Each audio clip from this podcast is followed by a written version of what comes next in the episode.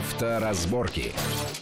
Приветствую всех в студии Александр Злобин. Это большая автомобильная программа на радио Вести ФМ. как всегда, обсуждаем главные автомобильные новости, события, такие звучные ДТП неоднозначные, вызвавшие бурные обсуждения, ну и какие-то иные вещи, которые всегда вызывают какие-то вопросы и бурные дискуссии. Сегодня разобраться в этих проблемах нам поможет наш гость. Это автоюрист, адвокат Сергей Радько. Сергей, рад приветствовать вас в студии. А, на минувшей неделе было довольно такое громкое ДТП, когда в Краснодаре Краснодаре, когда э, на перекрестке э, скорая была сбита, что называется, большим таким Volkswagen Туарегом. Э, но тут сразу, конечно, все выступили за скорую, но как так, скорая везла ребенка, а тут несется этот Туарег, там сбивает эту скорую, которая аж на бок упала. Ну, к счастью, там никто не погиб, немножко там ударились, но тем не менее, тем не менее. Однако многие обратили внимание на видеозапись, которая была и в интернете, и много телевидения показывала, и видно было, что скорая едет на красный свет, не снижая скорости, убедиться, чтобы... И сразу тут возникает вопрос, а всегда ли в такого рода ДТП, где обычные машины и машины, имеющие мигалки, преимущественный проезд, всегда ли э, будет виноват э, обычная машина? Водителя? Нет, однозначно сказать нельзя. Почему? Потому что водители спецтранспорта со спецсигналами, да, они имеют право своим преимуществом воспользоваться лишь в случае обеспечения безопасности дорожного движения и, самое главное, убедившись в том, что им уступают дорогу. А, то есть просто так в наглую ехать, что называется, на пролом, ни один спецтранспорт не имеет права. Я думаю, что вот в данной конкретной ситуации, если будет возбуждено уголовное дело, если, не дай бог, у кого-то там тяжкий вред здоровью, то, наверное, здесь будет проведен следственный эксперимент, а, какая-то экспертиза на предмет определения, а кто кого мог увидеть, кто кого должен был увидеть, э, была ли у водителя Volkswagen возможность затормозить, откуда он мог увидеть скорую помощь. И, конечно, должны быть даны какие-то оценки а действиям а, скорой, а, которые... А если не будет уголовного дела, там вроде бы, ну, так ударились, ну, слава богу, все обошлось. Э, тогда ведь равно кто-то должен быть признан виновным. Ну, тогда будет дело об административном правонарушении, видимо, статья 12.24, а в рамках дела об административном правонарушении тоже допускается законом назначение экспертизы автотехнической. И там нужно будет определять, а кто кого мог увидеть, у кого была какая возможность, и самое главное, убедился ли водитель скорой в том, что его пропускают.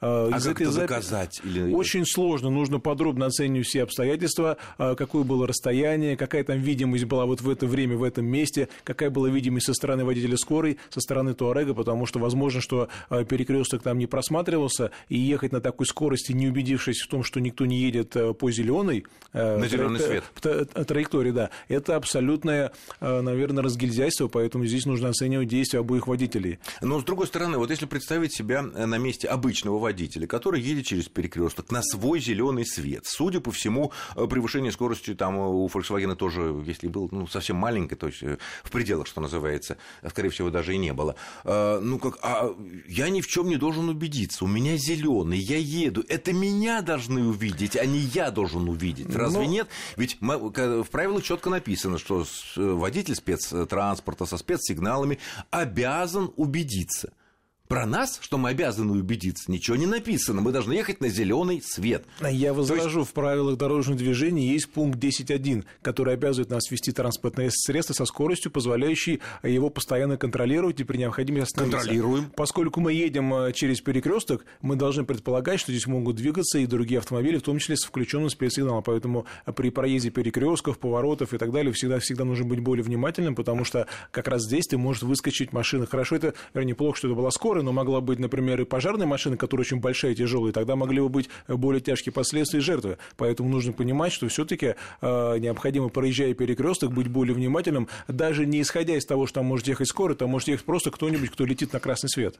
Э, да, То возможно, есть, исходя... он будет виноват, но в любом случае это ДТП, но это повреждение, это машина. Тебе, да, да, и... да, поэтому здесь нужно быть всегда очень внимательным и предполагать, что все таки не все могут стоять на красный свет, даже если у вас зеленый, вы на 100% имеете право ехать. То есть э, это можно к такому бытовому совету свести, что да. Э, надо всегда предполагать, что даже мы, если мы едем через перекресток, на свой абсолютно зеленый, не какой-то там ранний зеленый, поздний зеленый, мигающий там и так далее, мы все равно равно должны исходить из того, что какой-нибудь, либо в законе с мигалкой, либо в незаконе какой-нибудь там, я не знаю, джигит, может выскочить. Безусловно. И мы должны либо уходить, либо тормозить, либо что-то такое мы делать. Мы должны чтобы... обеспечить безопасность при этом случае, поэтому скорость должна быть такая, чтобы мы имели возможность в случае возникновения этой опасности скорость снизить или избежать столкновения. И крутить головой на все 360 да. Э, градусов. Э, другое крупное такое ДТП, к сожалению, закончившееся гораздо более э, печальными последствиями, это питерское на в минувшие выходные, когда товарищ на BMW X6 выехал на тротуар, сбил несколько человек, двое, к сожалению, погибли, их уже не вернешь, он арестован.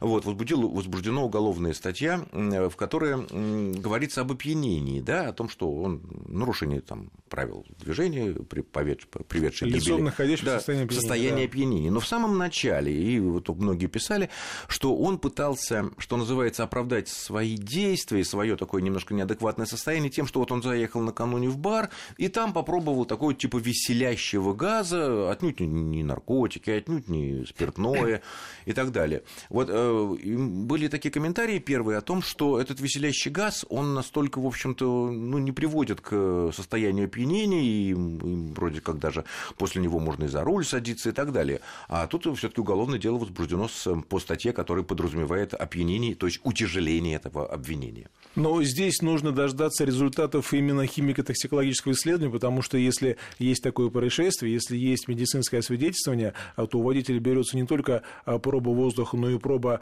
биологического объекта моча или кровь, и после этого она отправляется в химико-токсикологическую лабораторию, та исследует, и поставить диагноз опьянения можно только в случае, если есть в организме алкоголь, либо наркотики, либо психотропные вещества. Что такое веселящий газ, трудно сказать, потому что мы не химики, и какие средства входят в его состав, мы не знаем. Вот когда экспертиза даст нам ответ, э, что в составе организма были какие-то наркотические или психотропные вещества, то это будет основание поставить диагноз алкогольное, не алкогольное, а просто опьянение. Э, то, что оно установлено. Но то, что уголовное дело возбуждено именно по той части соответствующей статьи, которая подразумевает опьянение, наверное, что-то такое и было найдено. А, возможно, но мы знаем, что некоторые любят употребить алкоголь, а потом еще какие-то наркотики. Поэтому, может быть, употребляя, употребляя газ, он свое состояние как бы усугубил, да, но на самом деле до этого, возможно, употребил алкоголь, наркотики, что-то еще. То есть сам по себе газ, скорее всего, вряд ли может быть наркотиком, если он так свободно продается. А, поэтому я думаю, что э, его слова о том, что он э, нюхнул газы и после этого потерял какой-то контроль, да, скорее всего, это такое слабое оправдание. На самом деле только экспертиза покажет, какие вещества есть в его организме, исходя из этого можно будет сказать, что именно он употреблял. Если же экспертиза не обнаружит ничего, то тогда состояние опьянения будет не установлено. Но раз уже возбудили дело по этой статье, видимо, даже на предварительном экспресс-тесте какие-то признаки э, были именно употребления алкоголя, либо наркотиков, или психотропных веществ. Опять же, спускаясь на бытовой уровень, наверное, следует э, сказать, что э, все вот эти веселящие газы и их разновидности ни в коем случае не надо употреблять перед тем, если вы планируете потом сразу сесть за руль, потому что никто не знает, что в нем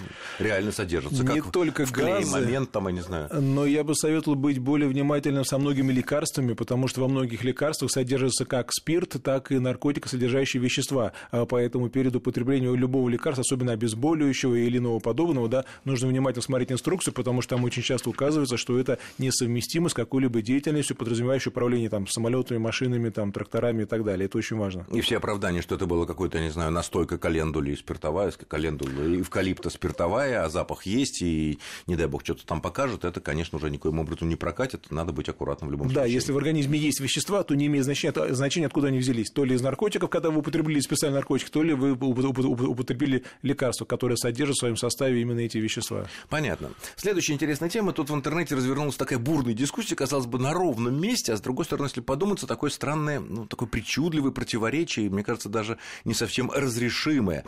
Круговое движение, да, мы подъезжаем, чтобы въехать на круг, ну, как правило, теперь по новым правилам, э, там уступи дорогу, ну, по правилам мы должны показать э, своими, так сказать, поворотниками, куда мы собираемся поворачивать, в любом случае это будет как бы направо, да, но при этом в правилах сказано, что мы должны предупредить остальных участников движения о своем маневре. И если мы при въезде на круг, как, собственно говоря, и на, ну, просто на Т-образном перекрестке, ну, круг самое... тоже перекресток, да, да, да, да, много маленьких как бы таких Т-образных перекрестков, или даже берем просто перекресток. Вот мы к нему подъезжаем, ну, допустим, у нас уступи дорогу, мы должны мигать направо, да?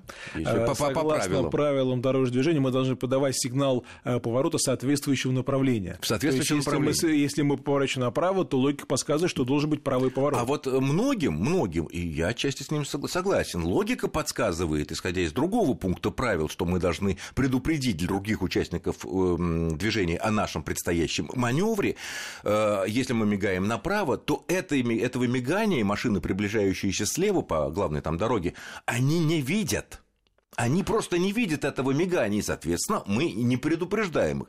Из этой логики вытекает, чтобы они увидели и были предупреждены о том, что мы собираемся сделать некий маневр, мы должны мигать левым поворотником, хотя мы и поворачиваем направо. Но если мы поворачиваем направо, а мигаем левым поворотником, то мы тем самым совершаем правонарушение, потому что Ну закон... как так? Мы предупреждаем, Но а с... там не предупреждаем. С точки, да, с точки зрения бытовой, да, мы предупреждаем о том, что, возможно, мы не только поворачиваем направо, да, но мы после этого поворота, когда мы оказываемся на главной дороге, дороге мы намерены не ехать прямо, а перестраиваться влево. Есть такие места, где нужно повернуть, потом э, резко перестроиться, чтобы дальше ехать. А поэтому, может быть, на бытовом уровне понятно, что здесь целесообразнее подавая сигнал поворота не, то, не, не, не направо, потому что и так понятно, что вы поворачиваете направо. Если Тоже некуда. С прилегающего да, выезжаете, некуда. да. А сигнал движения туда, куда вы потом поедете, когда окажетесь на, на этой главной дороге. И главное, что мы предупреждаем других о том, вот я, вот меня видно, может быть, это темно, может быть, у меня там фары не очень яркие такие, и это мигающий поворотник налево, когда мы поворачиваем переворачиваем направо на главную дорогу, то, мне кажется, это логично.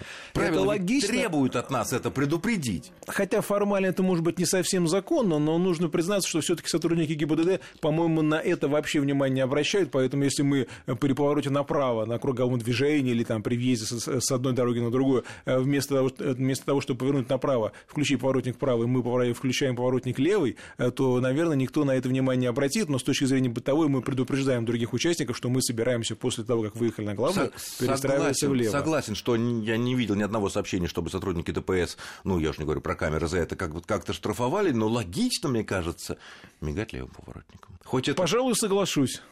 Потому но что это, это противоречит правилам. Это противоречит, но это, скажем так, оповещает тех, кому мы дорогу уступаем, о том, что мы дальше будем перестраивать через, через именно эту ну, э, дорогу. Не, не, не поедем прямо после того, как, как вы въехали на нее, да, а собираемся перестраиваться влево. Тем, Или просто выезжаем. А лучше, да. наверное, всего, чтобы сразу и вашим, и нашим включить аварийку. Мы ну, таким образом мы соблюдем, почему соблюдем правило, что мы должны показывать направо, да, и а левым поворотником, который одновременно мигает, мы показываем, что мы вообще тут есть, и мы собираемся вот тут э, выезжать. Ну, понятно, эта тема такая интересная, потому что водитель время от времени так вспыхивает вопрос, как лучше это делать. Э, еще одна такая тема тоже, э, возникли вот э, такие дискуссии об этом.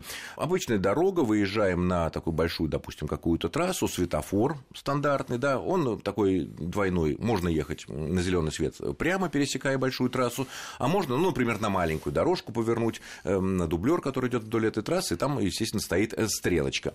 И очень часто бывает, что люди стоят, ждут э, полного пересечения значит, этой трассы, этот светофор зеленым становится очень нечасто, скажем так, потому что трасса большая, ну, понятно, что он включается редко и ненадолго. А зеленая стрелочка практически всегда говорит, пожалуйста, поворачивай на дублер и езжай себе э, направо. И очень часто люди, которые, так сказать, стоят, хотят пересечь полностью эту трассу, вот занимают эту полосу, которая для поворота направо, и не пропускают бывают и люди, которые хотят повернуть на стрелку, они не могут э, повернуть. Э, вот обязаны ли освобождать эту полосу те, кто хочет ехать прямо, если на этой полосе, если на этой полосе разметка прямо и направо? А если на этой полосе разметка прямо или направо, то никакого запрета стоять и ожидать своего прямого зеленого, вот в этой полосе, с которой другие, может быть, хотят повернуть направо, да, никакого запрета правила не содержит. А, соответственно, никакого наказания за это быть не может. Но опять же, здесь нужно понимать, что все-таки дороги у нас, мягко говоря, сильно переполнены, и если мы занимаем тот ряд, который э, занимают другие машины, желающие повернуть направо, то мы тем самым... На разрешающую стрелку. Да, мы горящую. тем самым задерживаем их и провоцируем еще большую пробку. А, поэтому, конечно, тут нужно понимать, что если есть возможность, лучше все-таки этот ряд не занимать, дабы не мешать тем, кто, кто поворачивает направо на свою зеленую стрелку. А что, а что получается в реальности? В реальности, когда, например, э, уровень гудения и сигнал э, достигает такого определенного уже уровня какофонии, да, то та машина, которая вот стоит, хочет поехать прямо и мешает, да, она, вылезать вперед, она вылезает вперед, пересекает, да, пересекает это, залезает там, не дай бог, на зебру какую-то и еще больше нарушает. Да, и тем самым создаются препятствия и для пешеходов, и вводятся в заблуждение заблуждение другие участники дорожного движения. То Конечно, в это данном случае, ну, если попал на такую полосу, и тебя сзади гудят, и, так сказать, настойчиво требуют пропустить по стрелке, повернуть направо, лучше не усугублять ситуацию, ну и подождать, ну и потом свою карму чистить уже К сожалению, иным да. способом. Или заранее, зная, где вы едете, да, где какие стрелки, повороты есть, за- заранее занимать тот ряд, которым вы не будете Да заранее там мешать. очень такой длинный хвост такой, а тут хочется побыстрее, как обычно это бывает. Мы продолжим наш разговор после очень короткого перерыва, не отключайтесь. Авторазборки. Авторазборки. Итак, мы продолжаем нашу большую автомобильную программу в студии Александр Злобин и адвокат и автоюрист Сергей Радько. Обсуждаем э, те темы, которые волнуют э, миллионы автомобилистов и которые бурно обсуждаются, в том числе в интернете, не только новости, но и какие-то такие явления, которые вдруг внезапно оказываются э, почему-то в центре внимания довольно большого количества людей. Вот, например, мы знаем, что и в Москве, и во многих других крупных городах сейчас появляется все больше и больше размеченных, любовно размеченных парковочных мест, как платных, так и бесплатных. И эти парковочные места у нас, в отличие от, например, Западной Европы или США, э, где просто отделено специальной полосой такой желтый, синий, там белый какой-то, и не разделены на специальные места такими перпендикулярными сплошными э, линиями, да, у нас они всегда разделены вот такими перпендикулярными. Сразу возникает вопрос, а если вот эта почему-то парковка абсолютно пустая, ну, бывает такое в этом месте, там, я не знаю, там в- только на выходные туда в лес люди приезжают, там, не знаю, в парк погулять, а в будни этого полоса отведенная под парковку, всегда пустая, машин там практически никогда не стоит.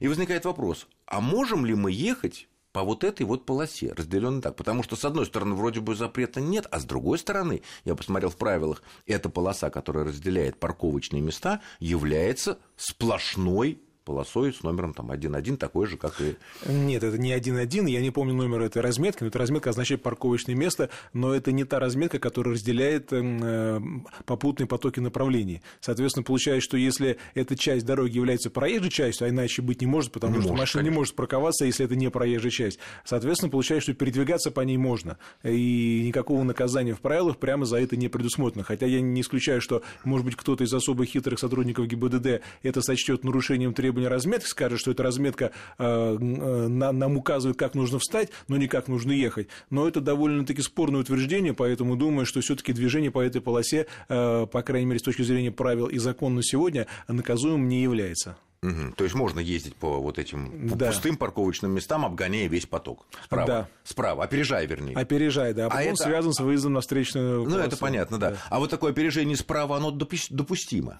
Прямого запрета нет, поэтому думаю, что вполне возможно. Если вы едете в одном ряду с, большей скоростью, чем в другом ряду, то почему нет? Потому что были такие городские легенды о том, что ты не можешь опережать, ну, обгонять в быту, да, опережать э, машину в правой полосе. А, За- нет, э, э, Или одно время было такое наказание за это. Это было, но как-то это, это сошло на нет, потому что некоторые безграмотные работники ГИБДД считали это обгоном, а обгон справа запрещен, а согласно а, определению в ПДД обгон – это маневр, связан с выездом на встречную полосу. Исключительно, Справа – это опережение, да. И если вы в одном ряду едете с одной скоростью, а в другом ряду машин с другой скоростью, и вы ее опережаете, потому что у вас скорость больше, то в этом нет никакого нарушения, если ваша скорость вписывается в установленный лимит. Мгм. То есть э, по более правой полосе можно опережать Да. машину, которая едет по более левой Да, не полосе. превышая скорости. Ну, это понятно. Мы понимаем, что да. все мы люди предельно, предельно законопослушны, и больше, чем на 19, а может быть, даже на 9 километров никто из нас, конечно, не нарушает. Еще один такой вот интересный вопрос. В Москве появилось, ну и, кстати говоря, в некоторых городах тоже, э, много улиц, где на абсолютно прямом месте, после перекрестка, полосы прерывистые, резко уходят влево. А, Отчасти это связано с тем, что вот, например, вот у нас есть э, дорога на, ну, допустим, на три полосы, да, вот мы пересекаем, и дальше она тоже продолжается три полосы после этого перекрестка, но вот там пос- после перекрестка там как раз появляются вот эти вот э, парковочные места которых, например, не было до перекрестка. И таким образом э, направление движения по полосам прерывистое, они уходят довольно резко левее. И многие водители тут вот немножко как-то теряются. Во-первых, ну, не понимают, зачем это сделано, хотя тут можно, конечно, найти какие-то логические объяснения.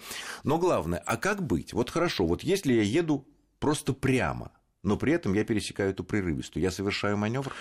Вы совершаете перестроение с полосы в полосу. Почему? Потому что движение должно быть по полосам. А полосы эти обозначены разметкой, поэтому если мы пересекаем эту разметку, мы ее нарушаем, если она сплошная. За это, нет, нет, она есть... не сплошная, в том-то и дело, она не сплошная, она прерывистая, все, но она сбивает водителя. Если она прерывистая, то мы ее пересекаем, получается, что мы совершаем маневр, потому что мы маневр. перестраиваемся из одной полосы в другую, хотя при этом машина едет э, Абсолютно чисто прям. геометрически, строго прямо, никуда не перестраиваясь, вы не поворачиваете руль, не изменяете скорость, но формально получается, что вы перестраиваетесь из одной полосы в другую, а поэтому надо бы еще и поворотник включить этого направления, потому что вы перестраиваетесь из, из одного ряда в другой. То есть получается, что юридически маневр может считаться и будет считаться в такой ситуации движения абсолютно по прямой, когда мы руль даже на градус не поворачиваем. А с другой стороны, формально вы меняете направление движения, вы ехали по одной полосе, а потом из-за того, что полоса э, меняет свое направление... Ушла вы... куда-то. Ушла куда-то. Не я ушел, а она ушла. Да. Так она маневр совершила.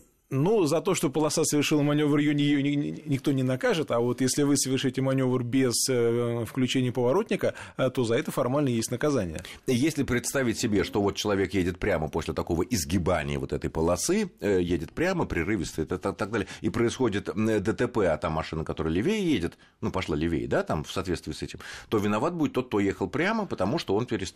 фактически по юридически перестраивался. Да, если к нему в правый бок приехала машина, то, наверное, наверное, можно считать, что он машину не пропустил, потому что при э, таком маневре получается, что к нему прибли, при, приближается справа транспортное средство, которое он обязан пропустить при совершении маневра. А формально получается, как мы выяснили, да, что он совершает маневр. Он перестраивается из, из одной полосы в движение, обозначенной разметкой, в другую полосу движения, обозначенной разметкой. Понятно. Ну, а правильно ли я понимаю, если так более обобщить вот эти вот вещи, что э, при прочих равных, при случае там, любого ДТП, любого там какой-то неприятности, первично виноватым будет тот, кто совершал маневр?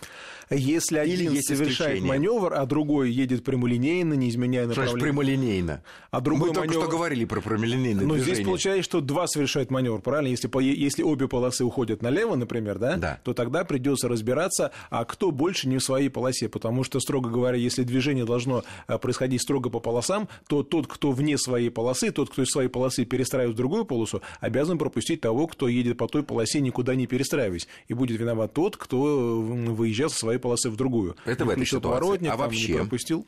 А вообще, вот если другая ситуация, не без таких э, изогнутых э, причудливых Вообще, полос. если один водитель едет, не изменяя направление, не совершая маневра, то тот, кто совершает маневр и происходит столкновение, тот будет виноват а по той причине, что при совершении маневра водитель обязан обеспечить безопасность, включить поворотник, пропустить пешеходов, пропустить другие транспортные а средства оба, и так а далее. А если оба совершают маневр, я, например, хочу, ну, не я, кто-то хочет повернуть налево в разрешенном месте, на дороге, да, в разрешенном месте, там дырочки, ну, э, да, поворачиваем. Я совершаю маневр поворот налево. А в это время э, какой-то мой, так сказать, неудачно появившийся на дороге коллега по движению, он совершает маневр обгона. Но тут надо будет разбираться в каждой конкретной ситуации, потому что бывает, что в принципе виноваты оба. Если он совершает обгон, то он должен убедиться в том, что никто из водителей впереди едущих да, не совершает обгон, не совершает маневр, не перестраивается. Так и, и это далее. должен убедиться. И вы должны убедиться. И вот в этом случае вполне возможно, что в действиях обоих водителей будет нарушение ПДД, потому что один совершает обгон, не убедившись в безопасности, другой совершает поворот, не пропустив того, кто совершает обгон. А если тот, кто совершает обгон, э, выехал на встречку, а там, как правило, как правило, перед такими вот поворотами, ну, за городом, да, поворот налево в разрешенном месте, там несколько метров.